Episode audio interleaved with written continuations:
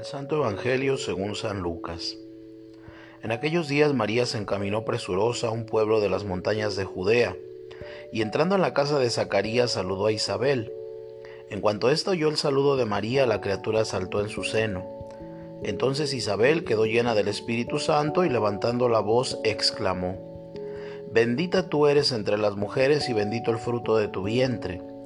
¿Quién soy yo para que la madre de mi Señor venga a verme? Apenas llegó tu saludo a mis oídos, el niño saltó de gozo en mi seno. Dichosa tú que has creído, porque se cumplirá cuanto te fue anunciado de parte del Señor. Entonces dijo María, Mi alma glorifica al Señor, y mi espíritu se llena de júbilo en Dios mi Salvador, porque puso sus ojos en la humildad de su esclava.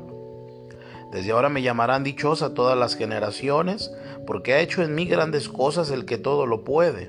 Santo es su nombre y su misericordia llega de generación en generación a todos los que lo temen. Ha hecho sentir el poder de su brazo, dispersó a los de corazón altanero, destronó a los potestados, exaltó a los humildes y a los hambrientos los colmó de bienes, a los ricos los despidió sin nada. Acordándose de su misericordia, vino en ayuda de Israel su siervo, como lo había prometido a nuestros padres, en favor de Abraham y su descendencia para siempre. María permaneció con Isabel unos tres meses y luego regresó a su casa. Hoy celebramos la solemnidad de la Asunción de Santa María en cuerpo y alma a los cielos.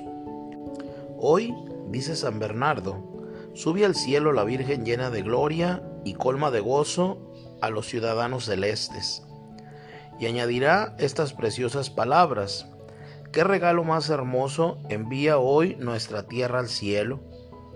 Con este gesto maravilloso de amistad, que es dar y recibir, se funden lo humano y lo divino, lo terreno y lo celeste, lo humilde y lo sublime. El fruto más granado de la tierra está allí, de donde proceden los mejores regalos y los dones de más valor. Encumbrada a las alturas, la Virgen Santa prodigará sus dones a los hombres.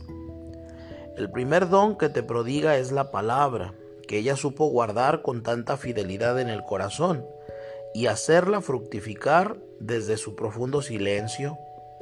Con esta palabra en su espacio interior, engendrando la vida para los hombres en su vientre, se levantó María y se fue con prontitud a la región montañosa, a una ciudad de Judea. Entró en casa de Zacarías y saludó a Isabel.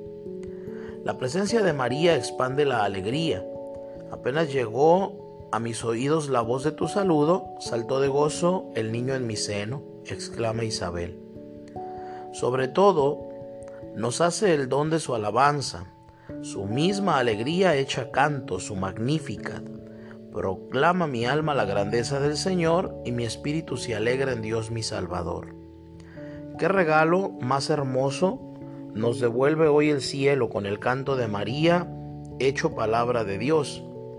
En este canto hallamos los indicios para aprender cómo se funde lo humano y lo divino, lo terreno y lo celeste, y llegar a responder como ella al regalo que nos hace Dios en su Hijo, a través de su Santa Madre para ser un regalo de Dios para el mundo y mañana un regalo de nuestra humanidad a Dios, siguiendo el ejemplo de María, que nos precede en esta glorificación a la que estamos destinados.